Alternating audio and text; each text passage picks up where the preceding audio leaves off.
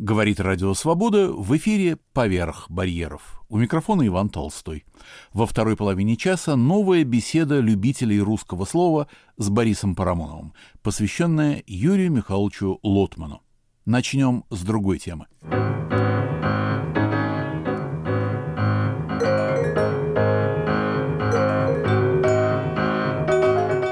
Закрытое поколение. Наш гость в Праге – писатель Виктор Шендерович.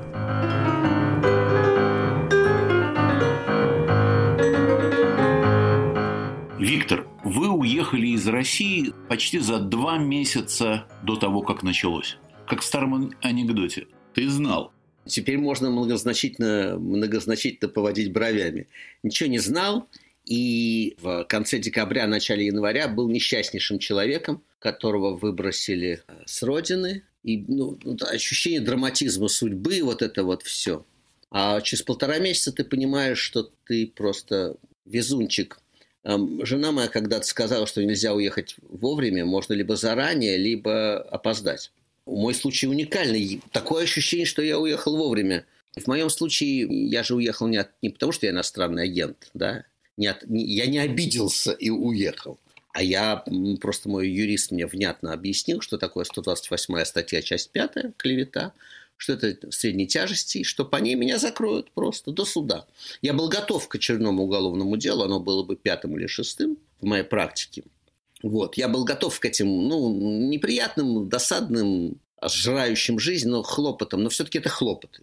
А, в общем, стало понятно, что времена-то уже к тому времени достаточно изменились, и меня могут просто закрыть до суда абсолютно спокойно и Откуда возник, когда пошел этот чудный русский глагол «закрыть» в этом смысле? Закрыть о, давно, э, так же, как «феня» блатная, да? так же, как слово «беспредел». Все эти слова существовали, но они существовали на сленге тех, кто понимал, да, на тюремщиков и заключенных. Ну да, известно из русской литературы слово «крытое». Да, да, да, да крытка. Крытка, крытка. Ну, да. А вот глагол «закрыть» закрыть. Я его, я уже его слышал от э, лет 10-15 назад, тоже интересовался. Но не раньше, правда? Не раньше, не раньше. Нет, это путинское уже.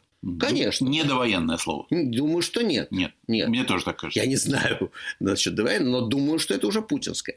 По крайней мере, что интересно тут, если уж про лингвистику, что этот профессиональный сленг тюремно-блатной, тюремно-блатной-диссидентский, да, то есть, так сказать, разный сленг – он вошел в нормальную жизнь, он вошел в жизнь обычных людей. Я вот сейчас сказал закрыть, и я не пытался произвести впечатление. Это я просто, я, я так уже думаю, вот что они сделали. И не показал кавычки двумя пальцами. И не показал кавычки двумя пальцами. Закрыть, ну и закрыть. Это уже... Вот это ужасная вещь. Мне делали замечание, что я употребляю слово «беспредел». Зачем вам блатной? Вы что, не можете объясняться? Интеллигентно могу, но штука в том, что язык-то меняется. Действительно, это вошло. Это вошло это уже русский язык.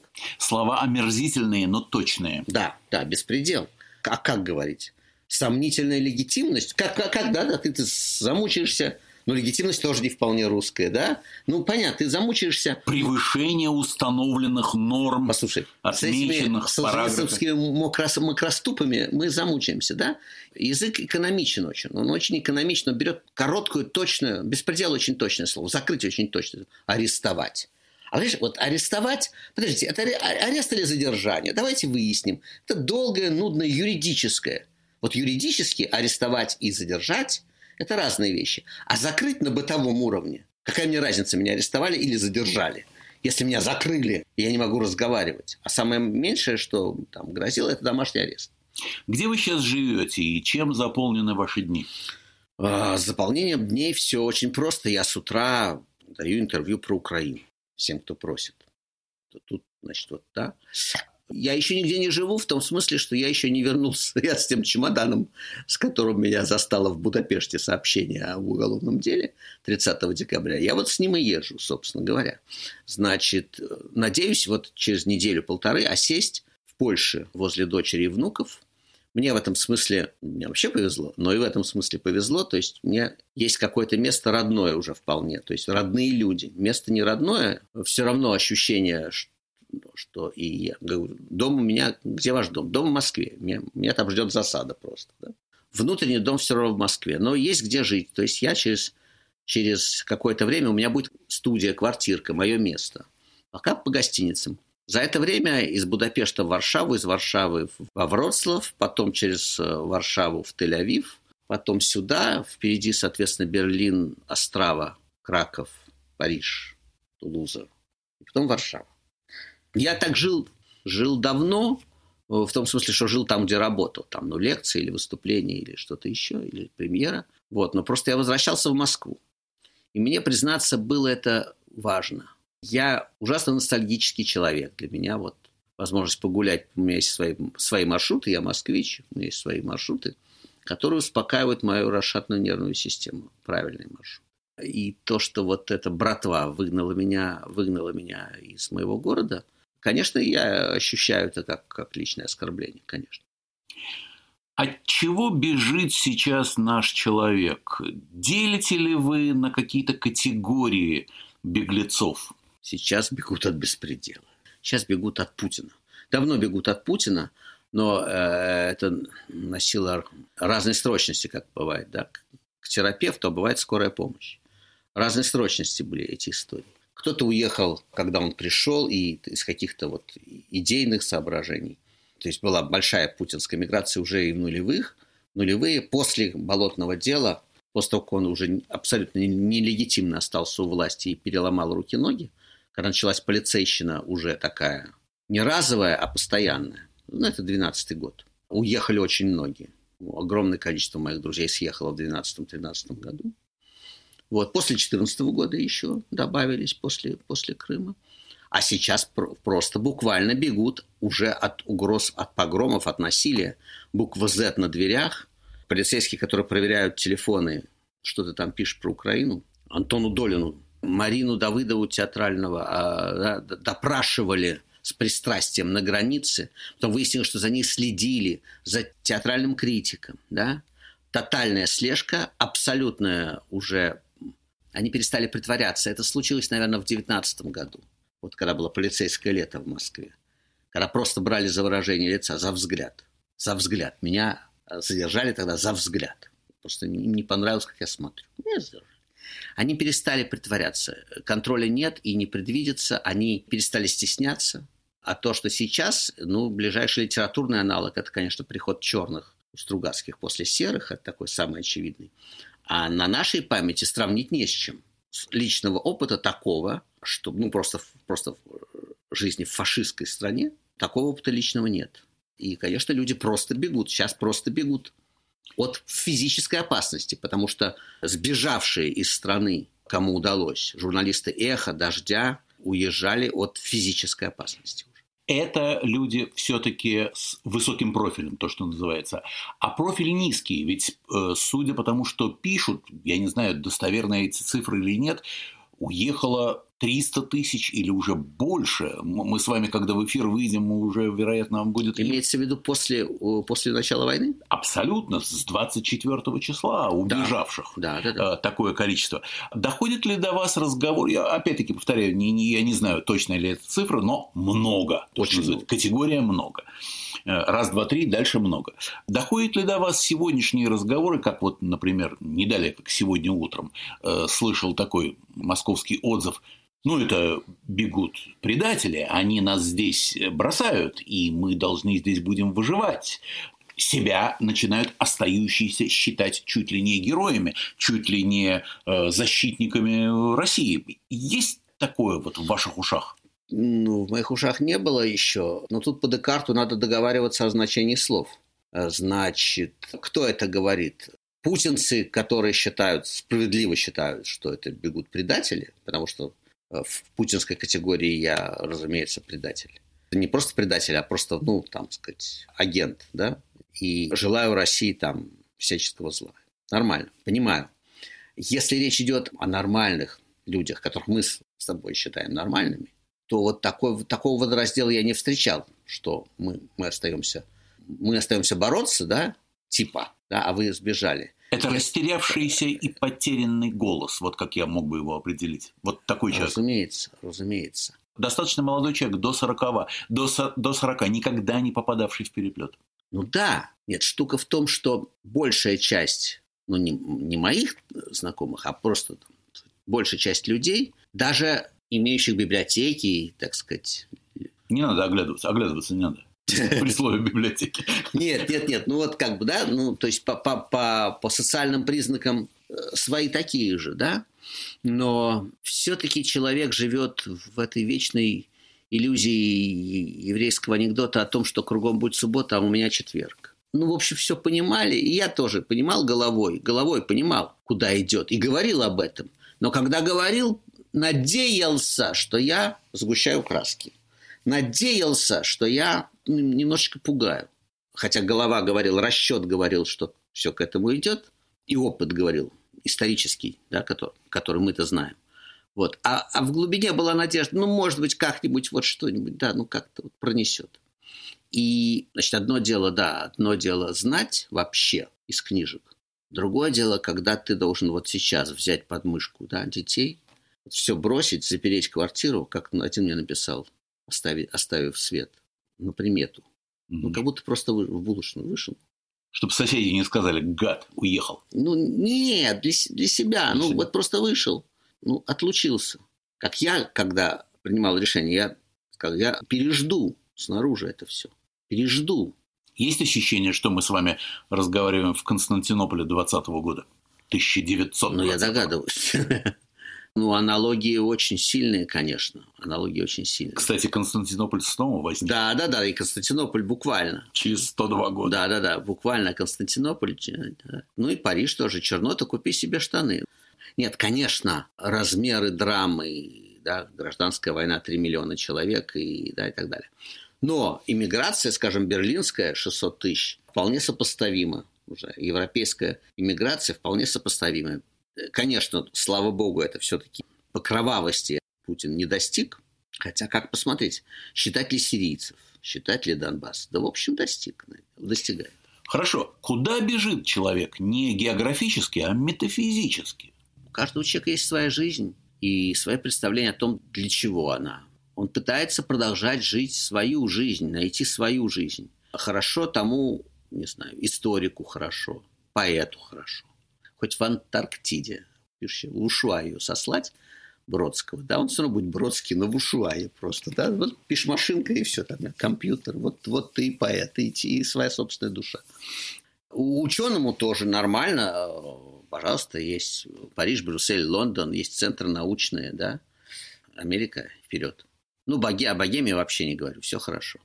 А люди, которые много лет напролет пытались строить гражданское общество в России, вкладывали свою жизнь, да, политологи, журналисты, правозащитники, пытались в этом душном помещении заполнить кислородом каким-то, какие-то процессы. Сейчас чудовищно драматические тексты, там, Ани Наринской, Катя Шульман, да, особенно Наринской.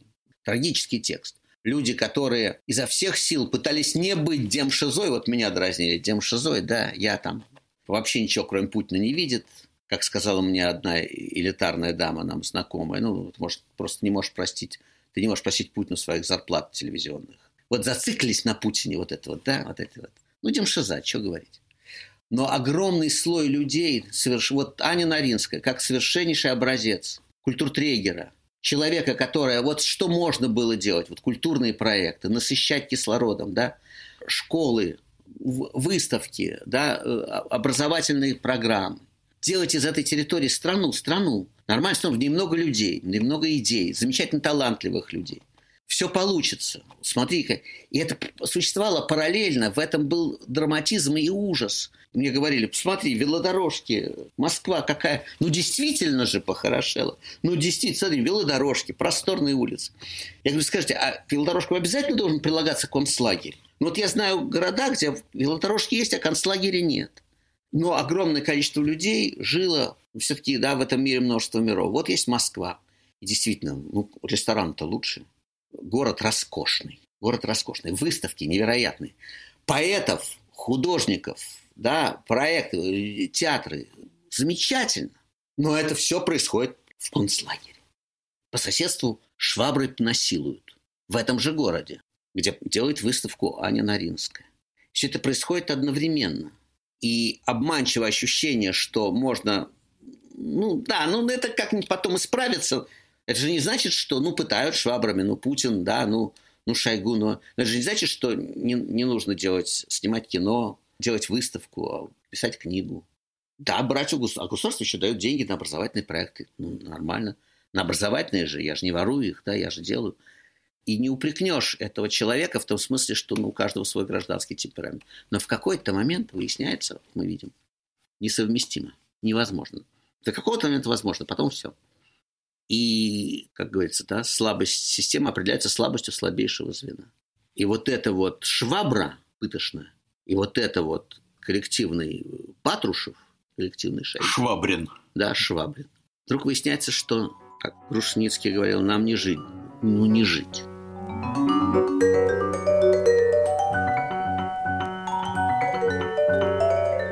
Я напомню, на волнах Радио Свобода в выпуске «Поверх барьеров» передача «Закрытое поколение». Наш гость – писатель Виктор Шендерович.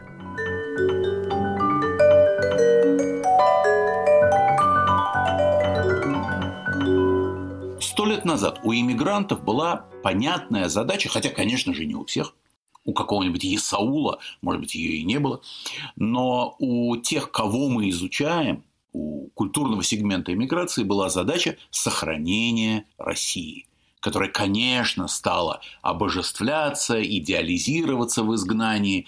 Святая Русь, даже если не святая, то великая страна с великой культурой. И наша задача, пока мы находимся в эмиграции, а мы ведь каждое, мы, каждое мы, Рождество надеемся, что на Пасху не, вернемся. Не в изгнании, мы в послании. Мы в послании, Понятно. на каждую Пасху, что к Рождеству вернемся и так далее выпивали за это. Мы должны пронести этот огонь этой небольшой свечи, которая теплится в нас, которую мы можем сохранить. Мы должны сохранить русский язык, мы должны приумножить, мы должны передать следующим поколениям и затем торжественно, молясь, со всякими поклонами и покаянием вернуться назад. Задача духовная совершенно была понятна. И поэтому над эмиграцией, над первой волной действительно виден вот такой вот почти святой свет.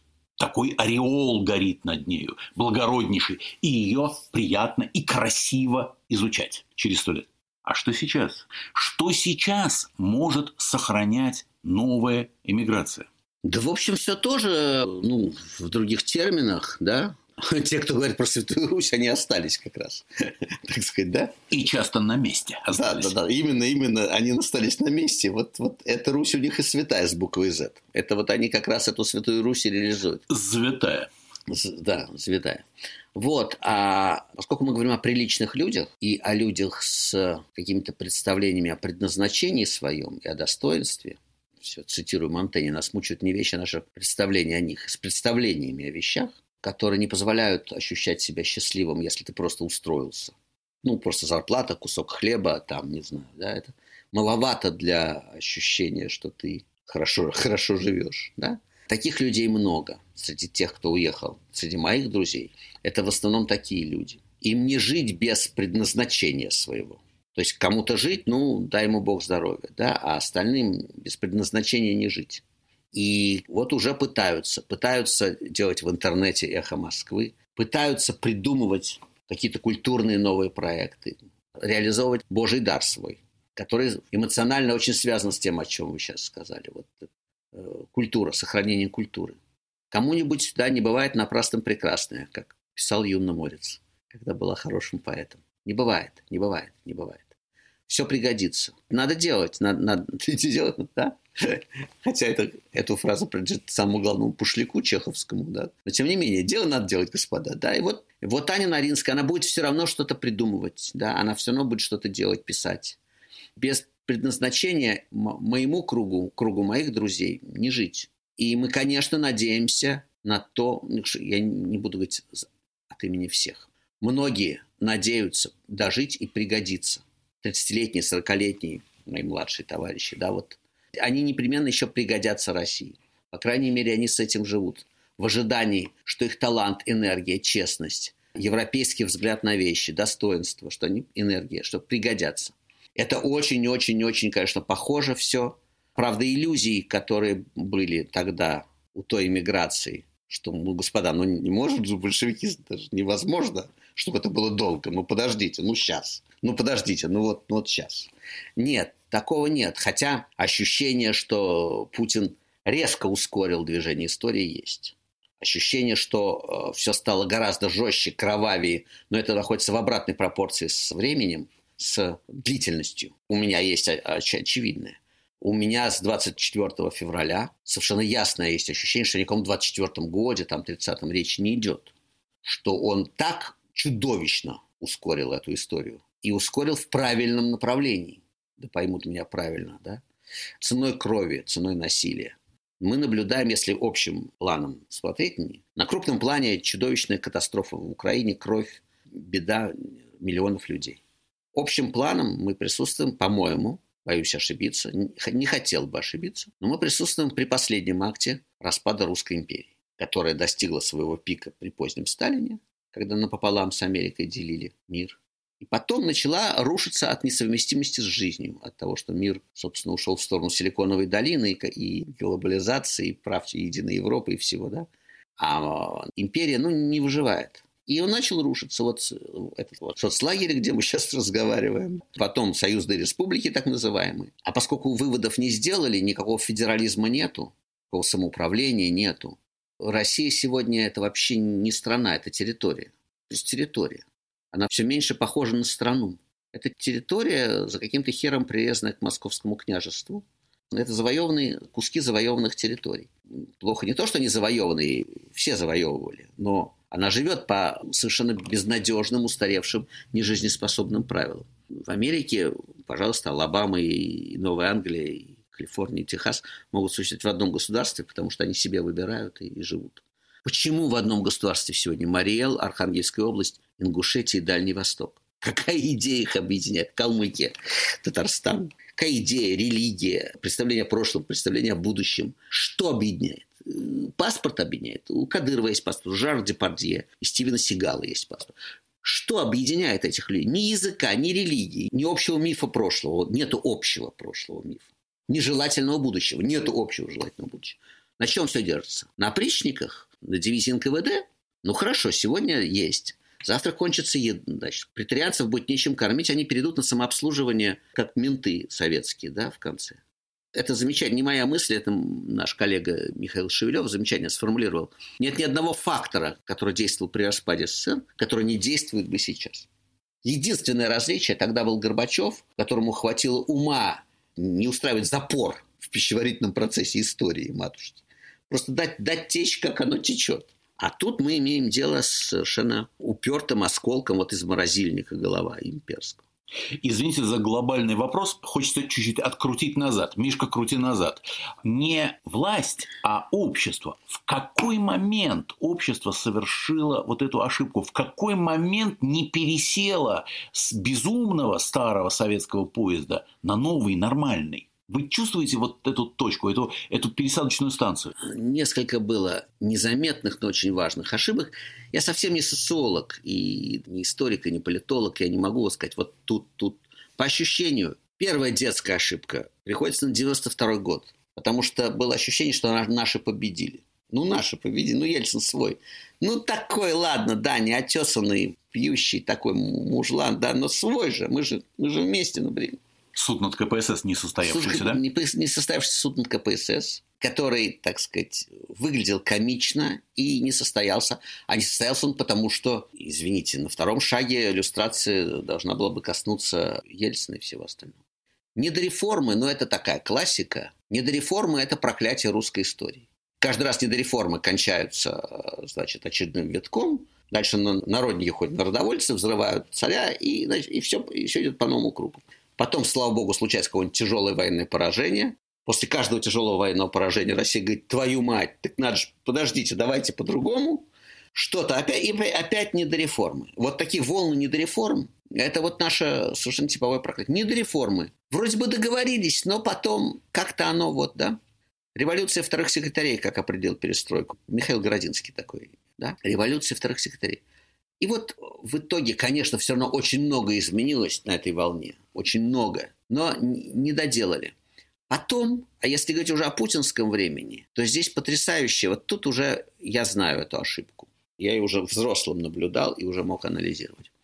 Вот эти вот чистые господа, а мы с вами говорим, так сказать, такими терминами, поскольку мы говорим о все время сравниваем с революцией. Вот чистая публика. Вот Чубайс, Греф, Кудрин, не убийцы, публика, образованные люди.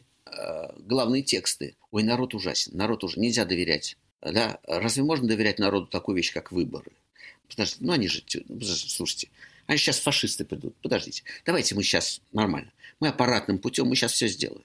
Мы поставим аккуратного, тихого, управляемого Володю, который ест у нас с ладошки, которого мы вскормили, споили, да, он абсолютно подконтрольный. Венедиктов передавал слова, интонацию Березовского, когда он спросил его в 2000 году, а вы уверены, Борис Абрамович, что вообще Владимир Владимирович уже после избрания, ну или, по крайней мере, после назначения на будущее спасителя России, вы уверены, что он вообще, так сказать, не выйдет из послушания, что он всегда будет как-то вот такой тихий, подконтрольный.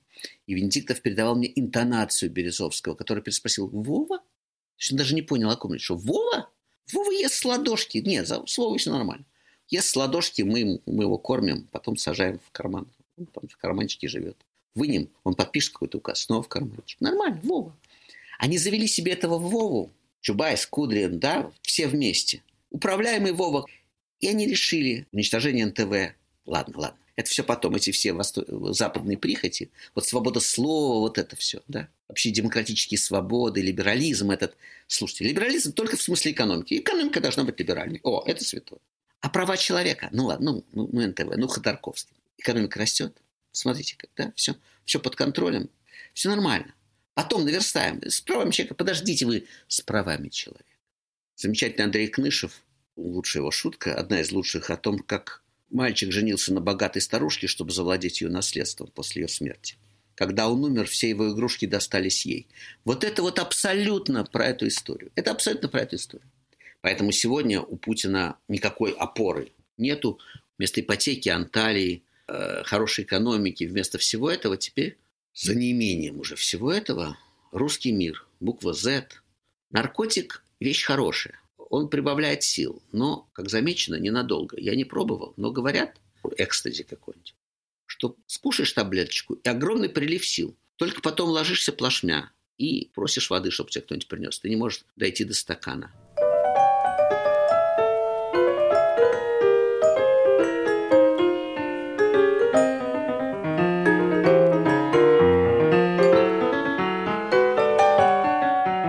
Закрытое поколение – Нашим гостем в Праге был писатель Виктор Шендерович.